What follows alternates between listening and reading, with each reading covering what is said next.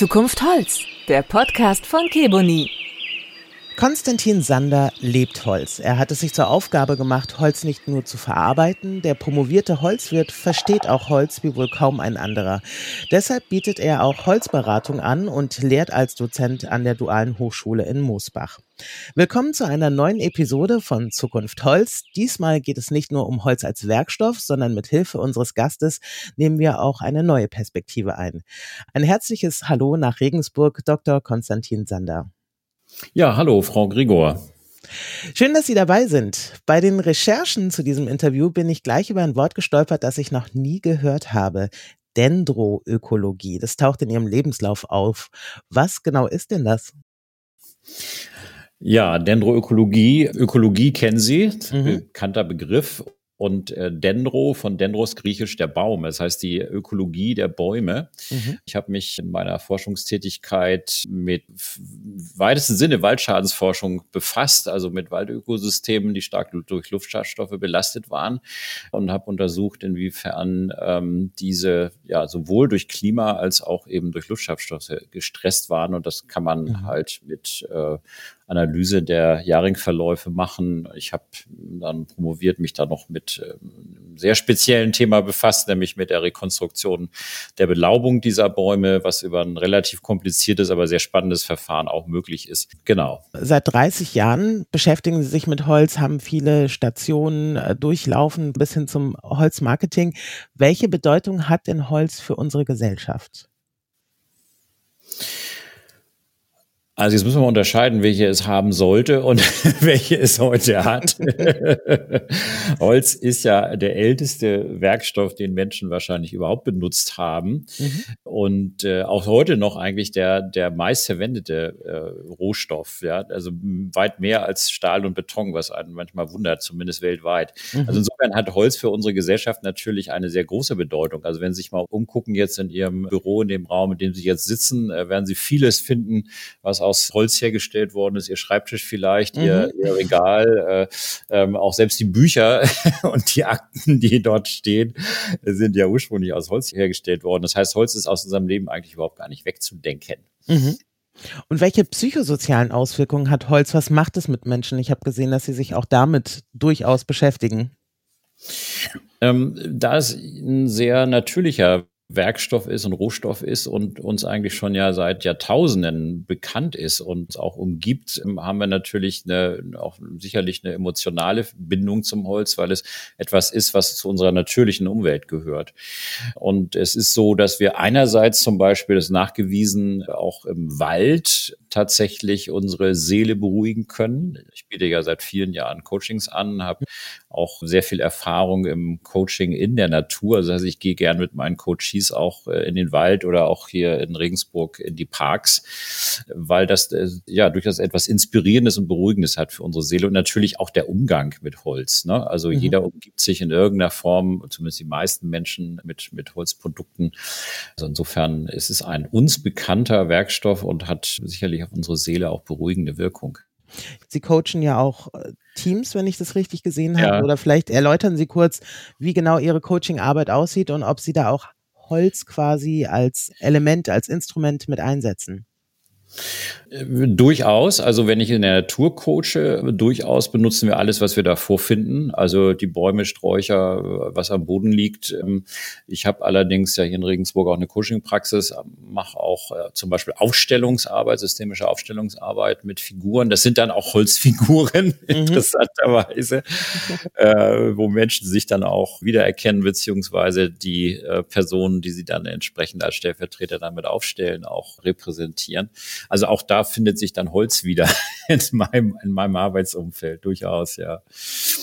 Und um auf den Baubereich zu kommen, welche Relevanz hat denn Holz im Laufe der Zeit im Baubereich eingenommen, also hierzulande vor allen Dingen? Sehen Sie da auch eine Veränderung?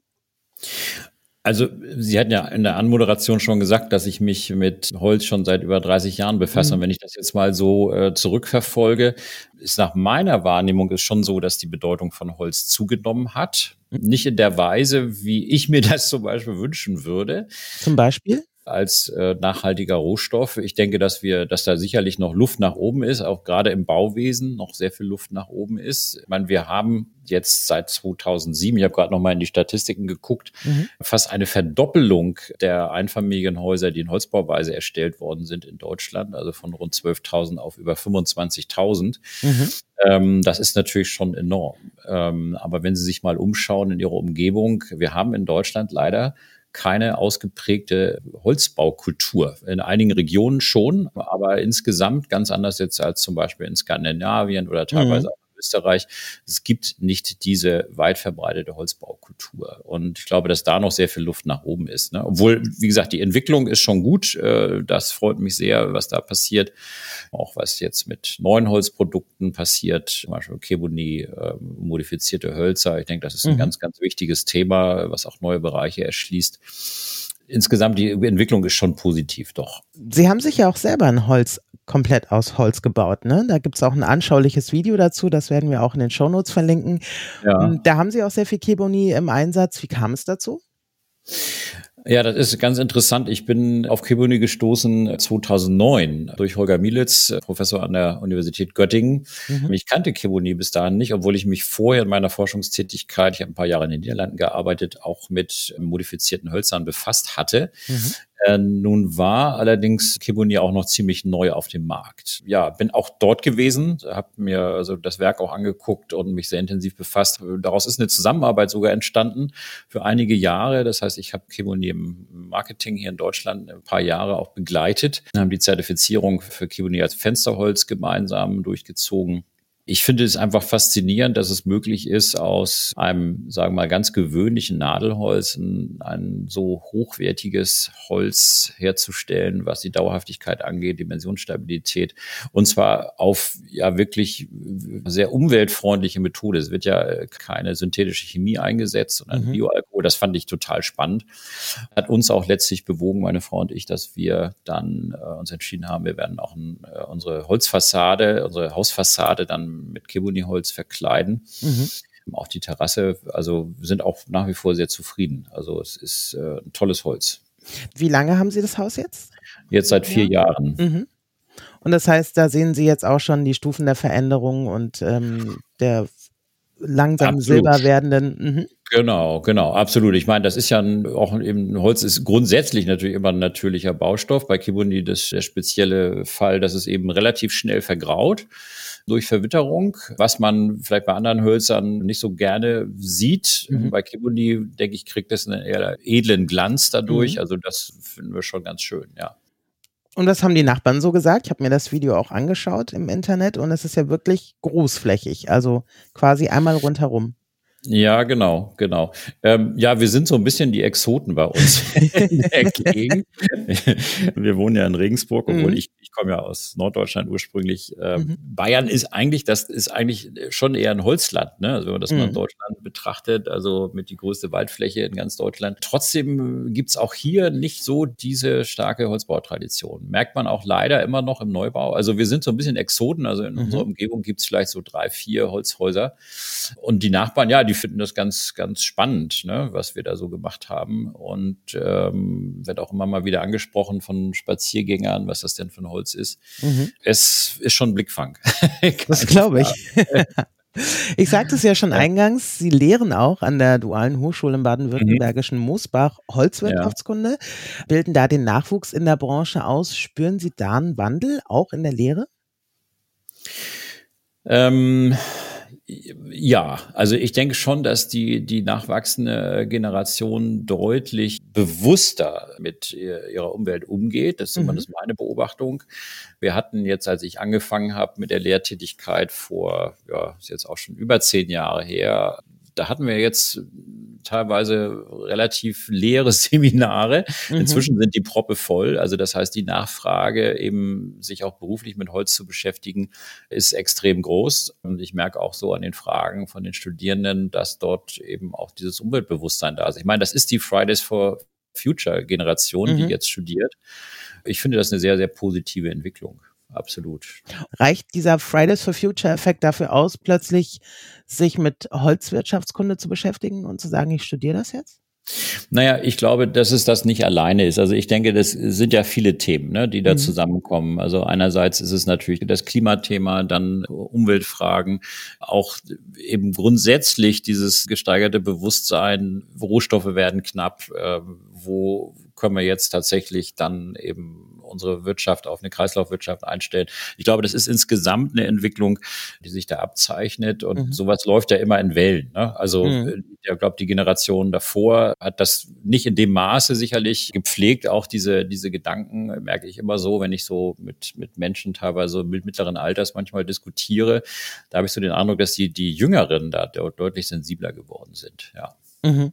Und das setzen Sie auch anders um? Also nimmt da quasi die Lehre auch darauf Rücksicht oder bleibt es bei klassischen Lehrmethoden? Also bei mir müssen die Studierenden ja sehr viel selber machen. Ne? Mhm. Also ich erzähle ihnen natürlich viel über Holz. Sie lernen äh, Holzartenbestimmung. Das heißt, sie müssen dazu auch Holz in die Hand nehmen. Sie müssen sich das unter dem Mikroskop beziehungsweise mit der Lupe genau angucken und bestimmte Muster erkennen können. Das heißt, das ist schon sehr, sehr praxisorientiert und müssen sich auch diese Methode, wie man Hölzer bestimmt, auch mhm. natürlich aneignen. Das heißt, diese Methodik lernen, das geht nicht nur nur durch Zuhören, sondern das geht nur, indem man Holz tatsächlich in die Hand nimmt und auch äh, sich näher betrachtet. Und ich glaube, dass das natürlich auch einen gewissen Reiz ausmacht. Ne? Also wenn man mhm. jetzt den ganzen Tag dann nur im Hörsaal sitzt und wird zugetextet von einem Dozenten. Ich meine, ich rede auch viel, aber die Studierenden müssen eben auch sehr viel selber tun.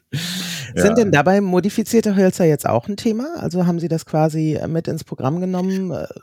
Bei, ja, bei der Lehre klar. sozusagen. Mhm. Klar, weil das auch auf dem Markt natürlich eine steigende Bedeutung hat. Also vor zehn, zwölf Jahren, da kannte kaum jemand Kibuni. Also wenn mhm. ich das mal angesprochen habe in der Lehrveranstaltung, also die Studierenden, war eigentlich niemand, der das wirklich kannte. Und heute ist es so, dass sie davon ausgehen können, die Hälfte hat wenigstens mal was davon gehört. Ich habe sogar Studierende, das ist ja ein dualer Studiengang in Moosbach, mhm. die auch in einem Unternehmen arbeiten, wo äh, eben Keboni angeboten wird als Terrassendiele, als, als äh, Fassadenholz. Das, das etabliert sich immer mehr und ich denke auch, dass das äh, die Zukunft sein wird, dass wir mehr und mehr solche modifizierten Hölzer äh, einsetzen werden. Auch mit dem Hinblick auf Nachhaltigkeit? Absolut, mhm. absolut. Also man sieht es auch schon darin, dass ähm, die es gibt einen ganz starken Rückgang an Import von tropischen Hölzern. Ne? Das mhm. ist also äh, schon fast dramatisch. Äh, das heißt, die tropischen Hölzer, also trotz Zertifizierung und Handelskontrollen und so weiter, Herkunftsnachweisen, nimmt die Bedeutung tropischer Hölzer stark ab in Deutschland. Worauf führen Sie das zurück? Ähm, ich glaube, das hat zwei Gründe. Das eine ist äh, einerseits, dass tatsächlich dieses Umweltbewusstsein bei den Leuten, äh, bei den Menschen gestiegen ist. Das ist das eine. Was sich dann auch wieder ausgeprägt hat, natürlich in Gesetzgebung. Das heißt, der Import von Tropenholz ist nicht mehr so einfach. Viele Holzarten dürfen auch gar nicht mehr importiert werden ähm, mhm. aus Artenschutzgründen, beziehungsweise sind auch teilweise so knapp, dass sie sehr teuer geworden sind. Mhm zumindest wenn man qualitativ hochwertige Hölzer bekommen möchte. Und insofern wird vieles tatsächlich ersetzt, teilweise zum Beispiel im Terrassenbereich auch durch die modifizierten Hölzer wie Keboni. Teilweise auch jetzt im Fensterbereich zum Beispiel arbeitet man ja viel mit äh, Holz-Alu-Kombinationen. Also wer ein Holzfenster hat, der tut heutzutage gut daran, das eben mit einer Aluminiumschale außen zu versehen. Da gibt's auch noch einen Markt, wobei auch das Holz insgesamt, muss man auch sagen, sehr stark unter Druck steht. Ne? Mhm. Das Holzfenster hat jetzt doch, glaube ich, einen Marktanteil von 20 Prozent mhm. am Fenstermarkt. Also auch da wäre noch Luft nach oben. Woran glauben Sie, liegt es, dass nicht mehr Holz verbaut wird, zum Beispiel bei Fenstern? Ähm, das hat zum großen Teil preisliche Gründe, weil ein mhm. Holzfenster doch teurer ist. Was viele dabei nicht bedenken, ist, dass ein Holzfenster, wenn es wirklich konstruktiv gut gebaut ist, mhm. auch gut verbaut ist, eine unglaublich lange Lebensdauer hat. Also länger als jetzt zum Beispiel Kunststofffenster. Mhm. Viele haben Angst, dass es sehr pflegeintensiv ist, was ich nicht bestätigen kann. Also wir haben auch Holzfenster, also das hält sich wirklich im Rahmen. Mhm. Viele haben dann auch Angst, ne, dass es zu früh dann tatsächlich mal irgendwelche Fäule geben kann ne, mhm. und, und so weiter. Also das sind so, glaube ich, Bedenken. Aber ich glaube, ein großer Aspekt ist wirklich auch der preisliche. Ich habe auf ihrer Internetseite treeland.de gesehen, dass sie Beratung rund ums Holz anbieten. Also sie haben ja auch ganz mhm. viele Links mhm. drin und so. Das ist also spannend. Man kann da ja echt Zeit verbringen ne, auf ihrer mhm. Seite. Was für Leute kommen zu Ihnen, die sich beraten lassen wollen? Ich habe im Wesentlichen äh, eher mit Menschen zu tun oder eigentlich eher mit, mit Unternehmen zu tun wie Kebuni, ne? die mhm. jetzt äh, Unterstützung brauchen in Richtung Holzmarketing. Also das sind so Fragen. Ich habe auch gelegentlich, das ist aber auch schon wieder ein paar Jährchen her, weil auch mal Gutachten gemacht, äh, was Holz angeht. Es geht eigentlich hauptsächlich um neuere Anwendungen von Holz, Einsatzmöglichkeiten, Grenzen, bin in der Zertifizierungstätigkeit ja auch für Kibuni zum Beispiel tätig gewesen. Also das ist so mehr mein Einsatzbereich, Beratungsbereich. Also weniger sozusagen der kleine Häuslebauer, mhm. der jetzt mal irgendwie eine Holzfrage hat. Sie haben gerade gesagt, neue Einsatzmöglichkeiten. Was hat sich denn da verändert? Wo setzt man heute Holz ein, was man vielleicht vor 20 Jahren noch nicht gemacht hat?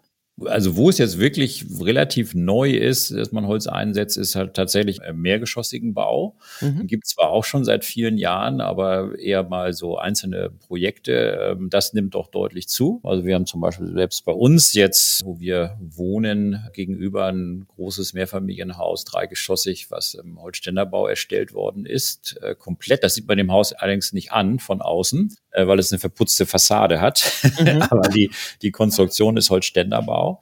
Also das nimmt sicherlich auch zu, dass man in dem Bereich mehr macht, also bis hin richtig so Richtung Hochhäuser, also fünf, sechs, sieben, acht äh, Geschosse äh, und mehr. Äh, alles möglich. Mhm. Man alles machen. Also das ist sicherlich ein Bereich. Der Holzingenieurbau ist ein sehr spannender Bereich. Äh, Holzbrücken zum Beispiel gibt's aber auch schon seit vielen Jahren. Aber es ist halt ein Bereich, der sicherlich auch zunimmt auch aufgrund dieses ähm, steigenden Umweltbewusstseins bei den Menschen. Um weiter weg von Beton zu kommen, oder? Zum Beispiel, mhm. ja, zum Beispiel. Ne? Genau, weil Beton ist ja nun ziemlich klimaschädlich, weil mhm. die Produktion unglaublich viel Energie verschlingt. Und das Thema haben wir beim Holz nicht.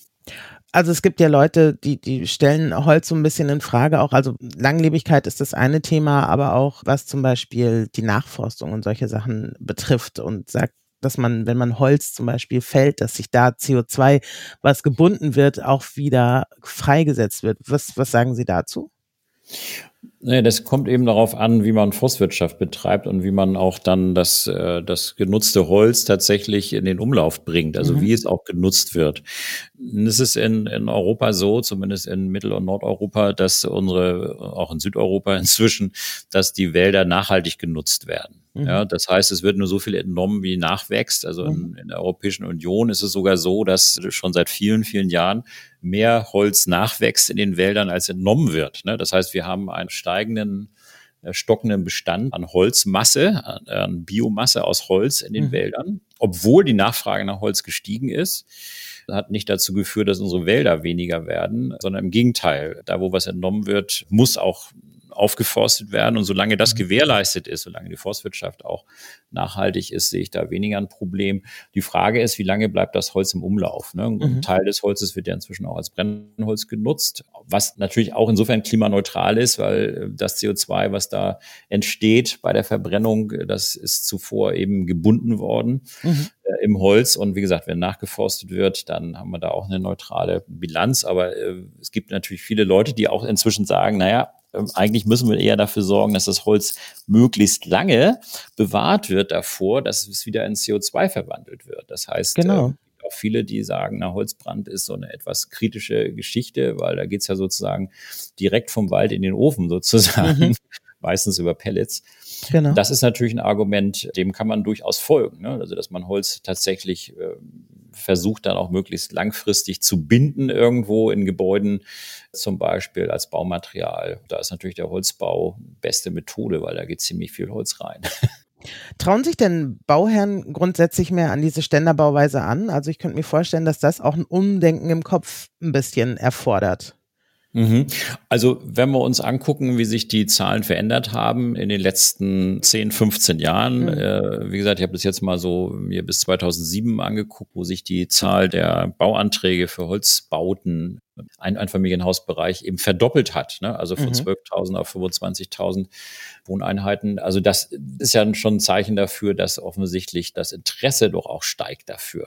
Dass mehr und mehr Menschen sich eben diese Überlegung machen und auch wegkommen von dieser Idee, äh, Holz ist vielleicht, hält vielleicht nicht so lange, ne? Stein ist dann doch noch mal stabiler, was bei guter Bauweise wirklich mit mhm. konstruktivem Holzschutz äh, wirklich eine Sorge ist, die man echt nicht haben muss. Ne? Holz kann Jahrhunderte halten, mhm. teilweise länger als ein Betonbau, teilweise einfach auch durch Korrosion dann schon auch Schäden entstehen. Also insofern denke ich, haben wir allen Grund, unseren Konsum an Holz zu steigern. Könnte es vielleicht auch pragmatische Gründe geben, vielleicht die Bauzeit verkürzt werden kann oder so? Also ich könnte mir vorstellen, dass so ein Häuslerbauer einfach auch mit spitzem Bleistift mhm. rechnet. Mhm. Ja und nein. ähm, es ist schon so, dass die Bauzeit ist natürlich enorm verkürzt. Ne? Also mhm. Sie haben so einen Holzständerbau in zwei, drei Wochen ist der fertig. Ne? Also mhm. dann geht's halt in den Innenausbau. Das dauert dann meistens genauso lange, als wenn Sie Massivbauweise haben. So ein Holzbau ist ruckzuck äh, aufgestellt. Das schon. Äh, nun haben wir im Moment das Problem, dass die Holzpreise enorm angestiegen sind. Mhm. Ne? Das heißt, äh, haben sich ja teilweise verdoppelt. Das heißt, wer jetzt im Moment einen Holzbau ähm, hinstellen will, muss schon ziemlich tief in die Tasche greifen. Man muss dazu sagen, dass insgesamt die Baupreise auch gestiegen sind. Mhm aufgrund der Nachfrage. Aber das ist jetzt im Moment so ein bisschen eine Bremse, die man am Markt spürt. Aber das wird sich, denke ich, die nächsten Jahre auch wieder entspannen.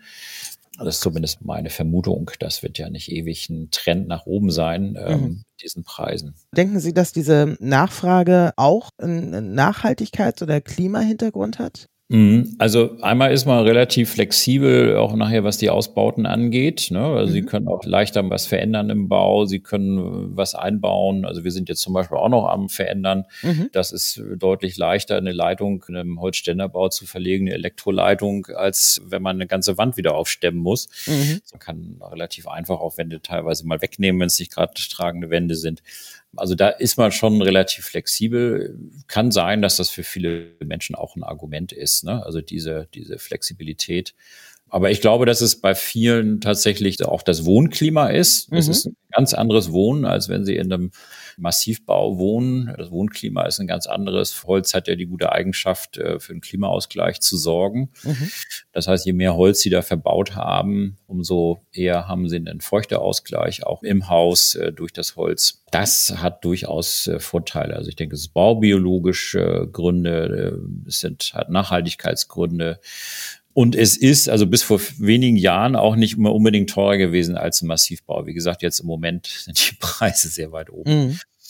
Wie sieht's denn aus da mit Innenausbau? Also gibt's da auch einen Trend mehr wieder zum Holz? Angefangen bei Böden oder ich weiß nicht, Einbauschränken, Mhm. Ich glaube, dass viele das äh, Holz gerne in Kombination auch als Kontrast zu anderen Baustoffen einsetzen. Mhm. Ne? Also wir haben einiges an Bekanntschaften, die haben zwar einen Massivbau, aber haben dann eben Parkett im, im Haus. Ne? Mhm. Natürlich Holzmöbel, klar. Mhm. Ähm, das ist klar, aber ich denke auch, dass die, was Bodenbelege angeht, äh, Holz durchaus im Trend ist, immer noch, oder auch Holztreppen, dass das durchaus tatsächlich auch, äh, auch Zukunft hat, ja klar. Auch gerade Terrassen, auch draußen, ne? Mhm. Also für den, für den äh, Terrassenbereich Holz sehr, sehr, sehr beliebt. Da haben wir im Moment auch eine große Auswahl an verschiedenen Materialien, also von Lärche über Keboni bis WPC. Also auch da genießt Holz sicherlich äh, eine starke Beliebtheit. Hat natürlich auch haptisch ein ganz anderes Gefühl. Ne? Gerade wenn man zum Absolut. Beispiel barfuß auf die Terrasse geht, ist schon ein Unterschied, ja. ob man da Waschbetonplatten hat oder ja. ein schönes Holz, ja. Absolut, ja. Und es ist auch, muss man auch sagen, jetzt, ähm, also nach meiner Erfahrung, nicht so pflegeintensiv, wie das viele halt vermuten. Ne? Mhm. Also zumindest für Kibuni kann ich das sagen. Das gilt sicherlich für andere dauerhafte Hölzer auch. Mhm. Klar, muss er halt regelmäßig abfegen, vielleicht auch mal abspritzen. Irgendwann kommt vielleicht auch mal ein bisschen Algenbewuchs, den man dann aber auch ähm, entsprechend entfernen kann, relativ simpel. Also das ist nicht so, äh, so ein Riesenaufwand, nicht so pflegeintensiv, wie viele das vermuten. Ne? Nur ich würde da immer empfehlen, tatsächlich dauerhafte Hölzer zu verwenden, dort wo eben eine starke Bewitterung auch äh, vorhanden ist.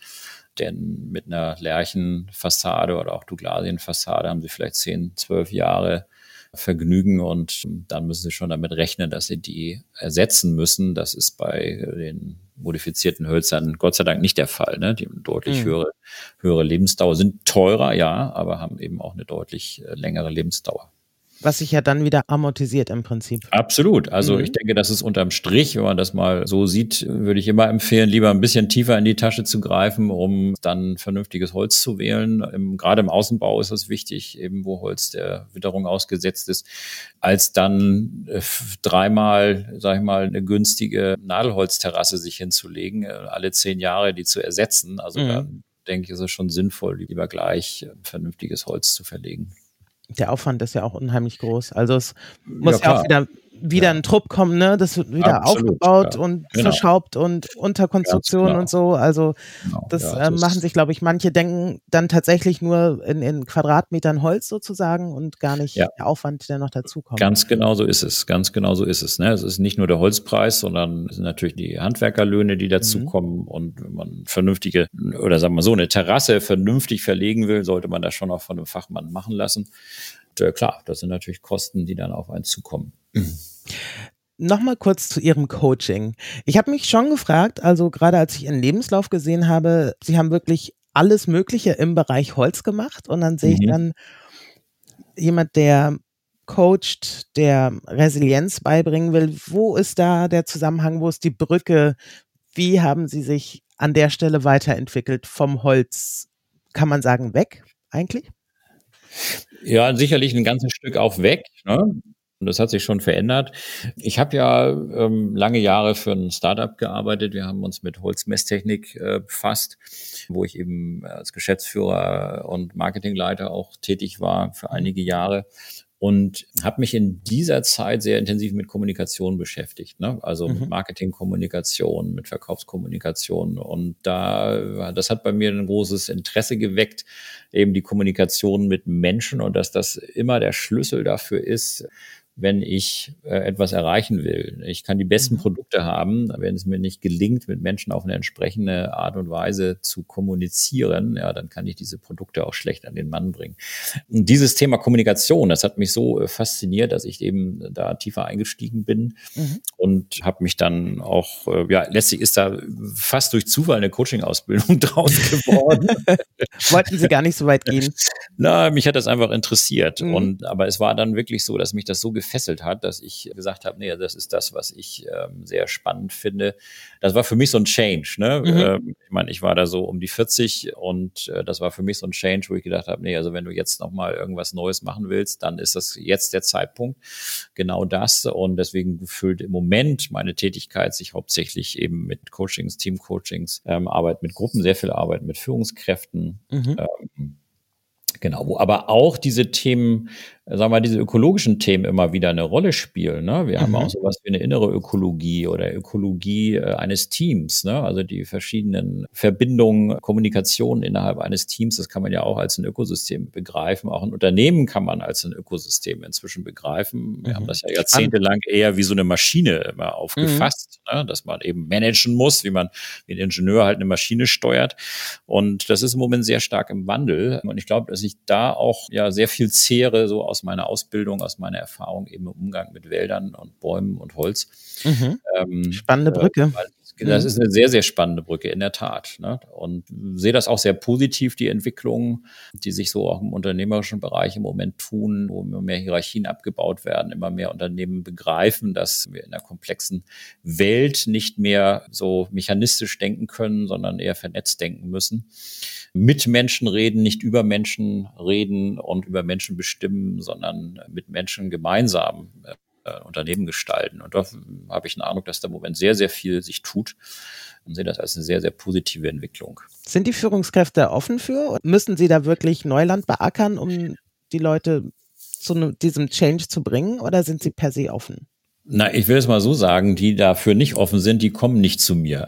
Ja, manche werden ja geschickt von ihren Unternehmen. Das stimmt schon, ja. Das stimmt mhm. schon, ja. Das ist sicherlich richtig es ist ja auch nicht so, dass ich Menschen das aufoktroyieren will und sage, ihr mhm. müsst es so machen, sondern mhm. ich sehe das immer als ein Angebot. Ich versuche Menschen und äh, Teams und Unternehmen einfach Möglichkeiten aufzuzeigen, Angebote zu machen, sozusagen die Perspektiven zu erweitern. Und äh, das stößt bei sehr vielen auf gute Resonanz, bei den mhm. meisten Es gibt sicherlich auch Unternehmen, die auch noch gar nicht so weit sind. Ne? Das ist auch in Ordnung. Also wichtig ist ja immer, dass die Art und Weise, wie man in einem Unternehmen arbeitet. Und äh, ja, ich sehe, dass da sehr viel spannende Sachen im Moment in Gang kommen, auch was so Agilität in Unternehmen angeht, was Achtsamkeit angeht von Menschen, auch im Umgang mit Menschen, bewusster, auch sinnorientierter tatsächlich sich zu orientieren, ähm, weniger diese Idee der Profitmaximierung. Also da ist im Moment sehr, sehr viel im Gange.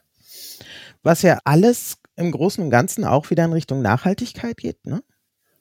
Absolut. So vom Mindset her? Ja, natürlich, genau. Genau. Ne? Also im Prinzip ist es so, dass wir im Moment, ich sehe uns im Moment in so einer Phase, wo wir lernen, eigentlich aus der Natur wirkungsvolle Muster und Strukturen zu übernehmen. Ne? Also, mhm. Wo wir Natur immer besser begreifen können, zu gucken, welche Mechanismen funktionieren gut, welche Selbststeuerungsmechanismen funktionieren gut und wie können wir das äh, übertragen auf Organisationen. Also das ist ein Thema, was ich sehr, sehr spannend finde, womit ich mich also schon seit vielen Jahren auch befasse. Mhm. Ähm, und merke auch, dass das auf steigende Resonanz stößt. Vermissen Sie manchmal die Arbeit mit dem Holz dann? dann wissen Sie, ich habe in der Garage eine Werkstatt und ich habe ein Holzhaus und bin natürlich immer wieder auch damit, dadurch mit Holz im Kontakt. Nein, aber Spaß beiseite. Ja, natürlich. Das ist sicherlich immer wieder was, was mich immer wieder begleitet, auch gedanklich, mhm. weil ich es einfach nach wie vor einen total spannenden Werkstoff finde und es auch immer wieder toll finde, dann mit Studierenden zu arbeiten, denen auch Holz näher zu bringen, es begreifbar begreifbar zu machen, im wahrsten Sinne des Wortes, mhm. begreifbar zu machen, Holz besser zu verstehen. Ich denke, dass das ähm, ja ganz wichtige Arbeit ist, uns da auch wieder zurückzubesinnen auf die Baustoffe, die ähm, ja einfach wirklich nachhaltig sind. Und Holz ist das der nachhaltigste Baustoff, den wir überhaupt haben. Insofern spannend, es bleibt spannend. Herzlichen Dank, Dr. Konstantin Sander. Das war Zukunft Holz, der Podcast von Kiboni. Vielen Dank fürs Zuhören und bis zum nächsten Mal und folgen Sie uns gerne auch bei Instagram. Da posten wir auch regelmäßig.